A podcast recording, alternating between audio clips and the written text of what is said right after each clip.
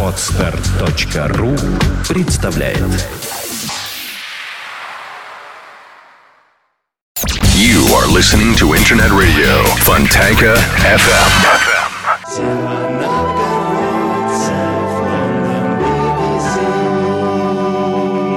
Добро пожаловать на наши рок-посевы.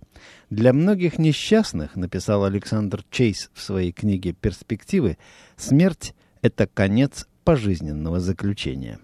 А писатель Сомерсет Моем на своем смертном одре поделился впечатлениями. «Умирать, — сказал он, — занятие ужасно скучное и унылое, и мой вам совет — держитесь от этого подальше». Писательница Сьюзен Эрц в военном 43-м году заметила, что миллионы жаждут бессмертия, а сами не знают, куда себя деть в дождливое воскресенье. Смерть – штука неизбежная. Как говорится, живым отсюда еще никто не выходил. Но отношение к ней и подход может быть разным. События последних трех месяцев это наглядно показали. Желание попасть в рай породило какие-то всемирные исламистские соревнования по самоубийству. Или, как пел Гребенщиков еще в 80-е, «Друзья, давайте все умрем». Момент смерти, отделяющий физическое бытие от небытия, невольно заставляет нас взглянуть на духовную составляющую завершившейся жизни. Получается, что чем больше человек заботился о вечности при жизни, тем большим воздает ему вечность после смерти. Джордж Харрисон в своей книжке «I, Me, Mine» вспоминает свое посещение индийского города Бриндобан, где Кришна жил 4000 лет назад. Бриндабан – один из самых святых городов в Индии. Он весь наполнен духом Кришны и его неприходящей святостью. Харрисон вспоминает, как за коротких три часа сна перед заутренней молитвой он ясно слышал небесные песнопения хора дивной красоты. Причастившись к этой святости, он в своих песнях поделился частичками этого с нами. Думаю, вечность Харрисона не забудет. Сегодня мы прощаемся с ним третий по счету программой.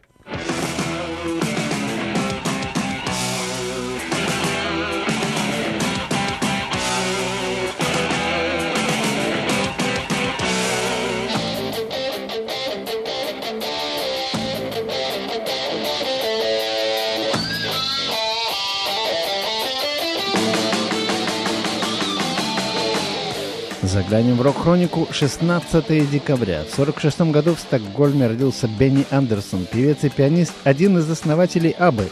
Ему нынче 55, или я бы даже сказал всего 55. 18 декабря в 1943 году в графстве Кент родился Кит Ричардс, гитарист и вокалист Rolling Stones, автор большинства песен группы. 19 декабря в 1944 году в Ноттингеме родился Альвин Ли, один из самых техничных английских гитаристов из группы Ten Years After и собственной команды Alvin Lee Band. 20 декабря в 1948 году в Нью-Йорке родился Питер Крис, урожденный Крискула, барабанщик Кис. И 21 декабря в 1940 году в американском городе Балтиморе родился Фрэнк Заппа, певец, сочинитель, мультиинструменталист, продюсер – основатель группы The Mothers of Invention. В последние годы жизни культурный атташе Чешской Республики. Нашему герою в Вильнюсе поставили бюст.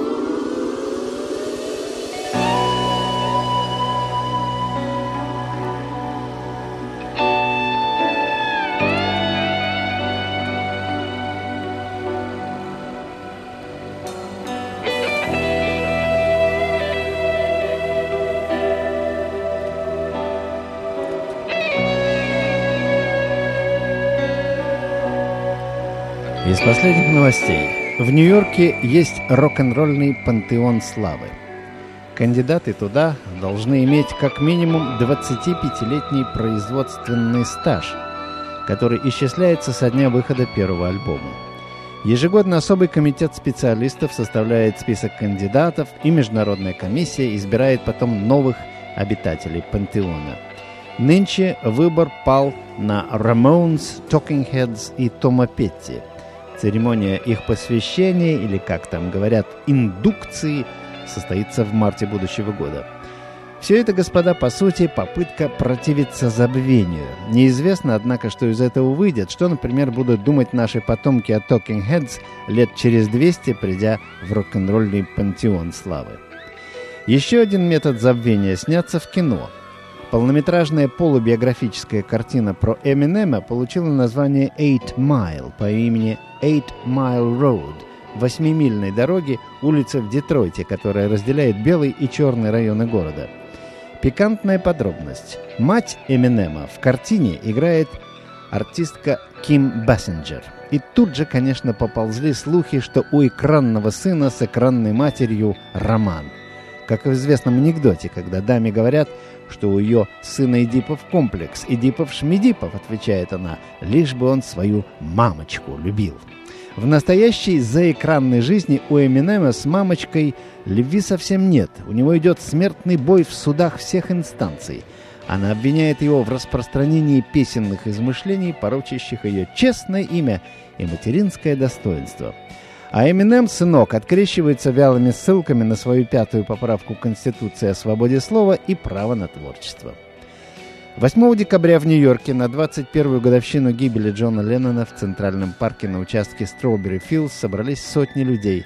Заодно, конечно, поминали и Джорджа Харрисона, который скончался 29 ноября.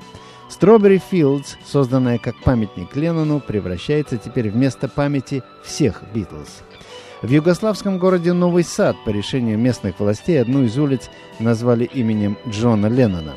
И кое-кто из местных жителей протестует – как вы могли назвать улицу именем наркомана? С возмущением говорят они. На этом рок-хронику закончим и вернемся к нашему рассказу.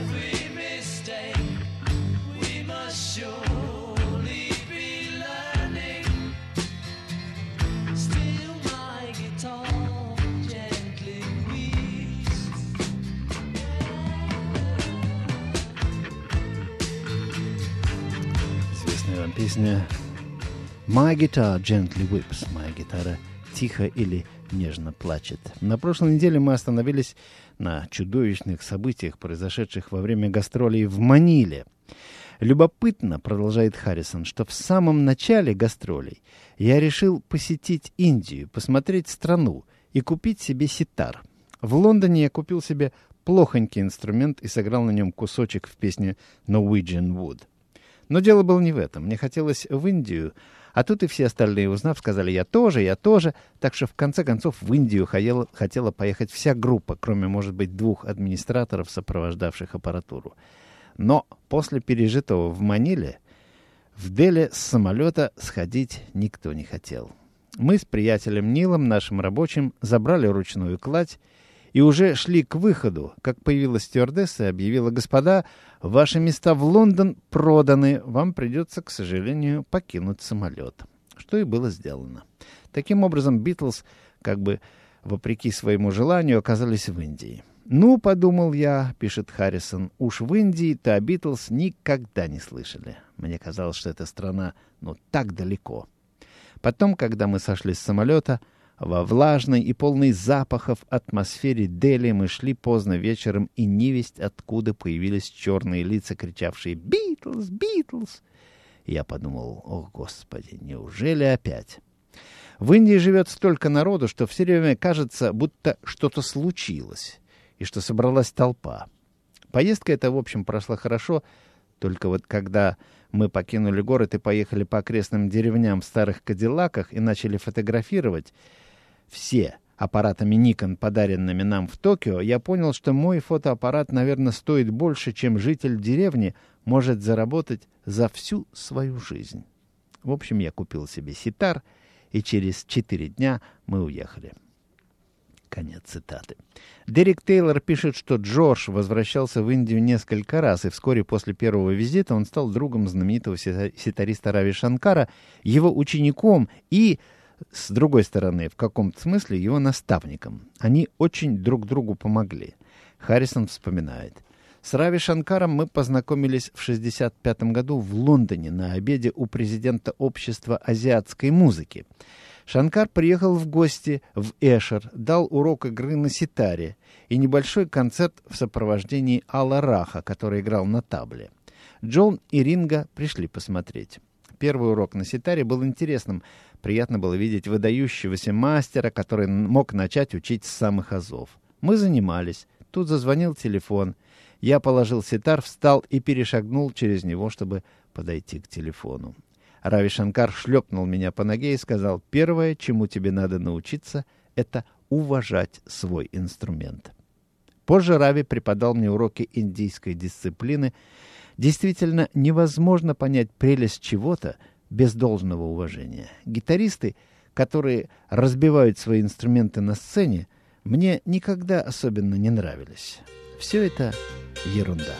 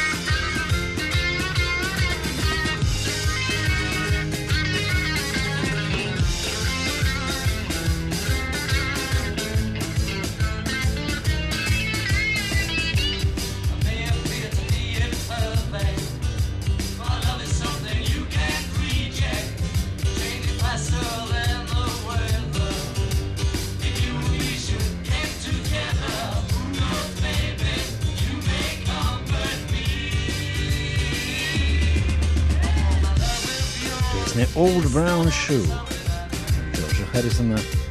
Ну, она у меня играется со сборной пластинки Beatles 67 по 70 год. Харрисон пишет об знакомстве, о знакомстве с Рави Шанкаром и увлечении ситаром.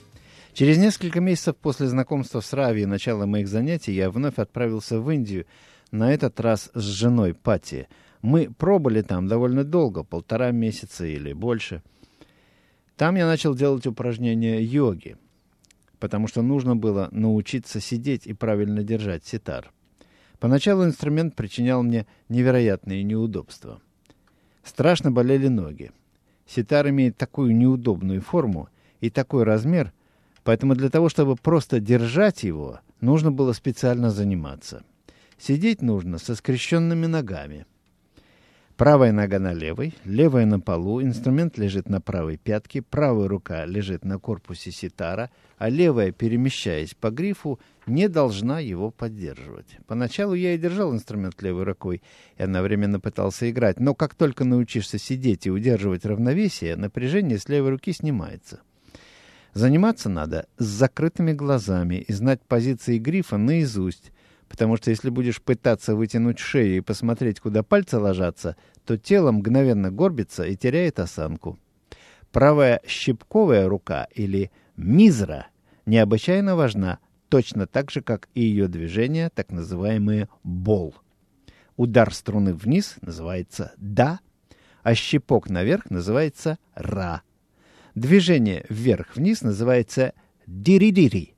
Так что существует целое упражнение вверх и вниз по гамме да-ра, дири-дири, да-дири, да-ра-да-ра, дири-дири, да-ра-да и так далее.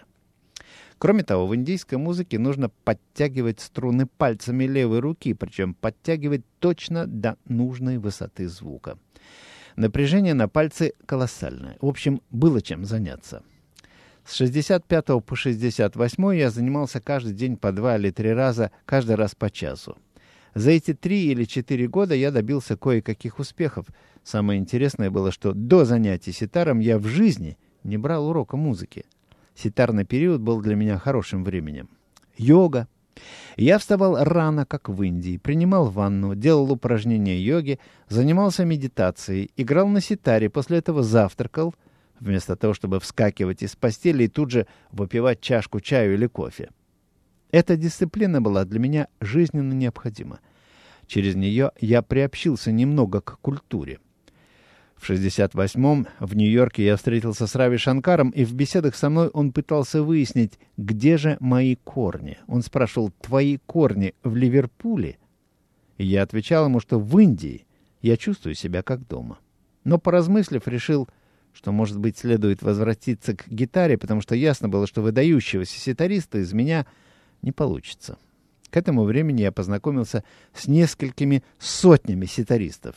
Все они играли потрясающе. Однако Рави возлагал надежды только на одного из них. Так что, видите, уровень, которого должен достичь великий ситарист, возможно, выше, чем уровень классического музыканта в любой культуре. Я понял, что мне надо было бы начать лет на 15 раньше. Тем не менее, это мне очень помогло в сочинении странных мелодий, также необычайно способствовало развитию ритмического мышления.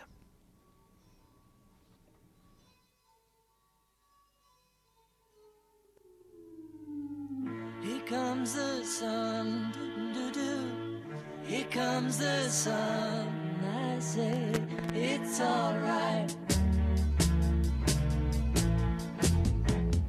Little darling, it's been a long, cold, lonely winter. Little darling.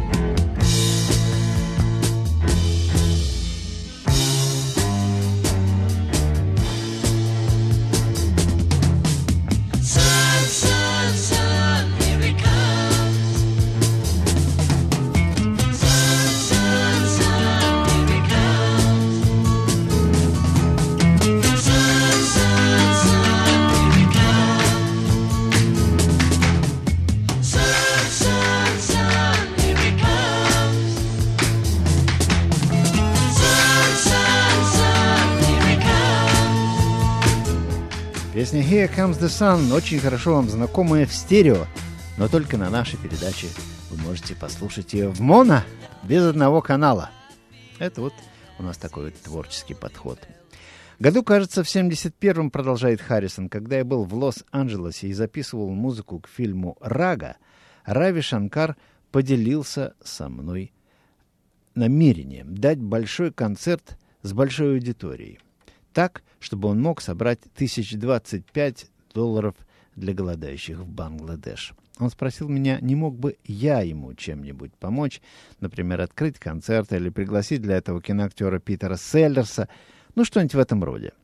После этого он мне начал давать вырезки из журналов и газет, в которых описывалась война, бедствие, нищета. Я начал осмысливать происходившее и подумал, пожалуй, мне надо было бы помочь. Мы, как участники «Битлз», были воспитаны на взглядах, что если уж что-нибудь делаешь, делай это с размахом. И если уж собирать средства, то почему бы не собрать миллион?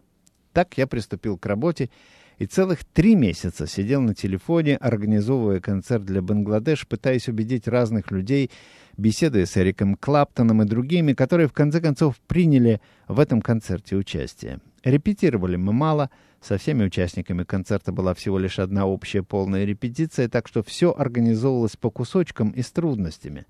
Затем нужно было решать, когда проводить концерт. Индийский астролог определил для нас наилучший период и сказал, что это начало августа. Потом дана была даже дата в августе, и в тот день нью-йоркский Мэдисон Сквер Гарден оказался по странному совпадению свободным. Мы наняли помещение и провели концерт, вернее, два концерта.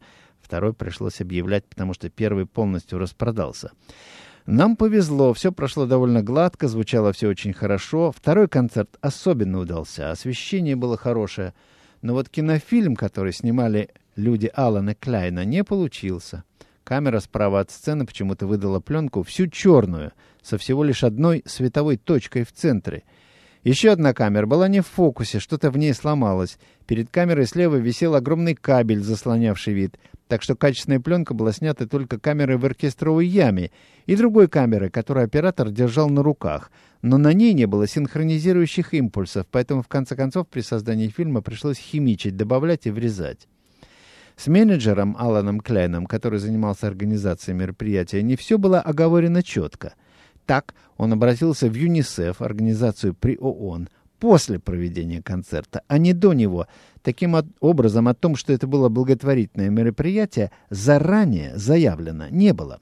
И буквально со следующего же дня адвокатам Алана Клайна пришлось сражаться с американским налоговым управлением, заявлявшим, что концерт был организован с целью личной прибыли. Так что собранные деньги держались замороженными на специальном счету и потребовалось несколько лет, прежде чем средства были переданы по назначению. Но концерт привлек к себе колоссальное влияние, внимание и повлиял на ход событий. Даже сегодня, пишет Харрисон, ко мне подходят официанты в бенгальских ресторанах и говорят, «Мистер Харрисон, когда мы сражались в джунглях, приятно было знать, что о нас кто-то думает. Вот и думаю, на этом мы сегодня здесь и закончим. Простимся, до встречи на будущей неделе в том же месте, в тот же час. Заглядывайте на наш веб-сайт по адресу www.seva.ru. Счастливо, всего вам самого-самого лучшего. Счастливо вам, ребята. Сева, Сева, новгородцы, город Лондон, BBC.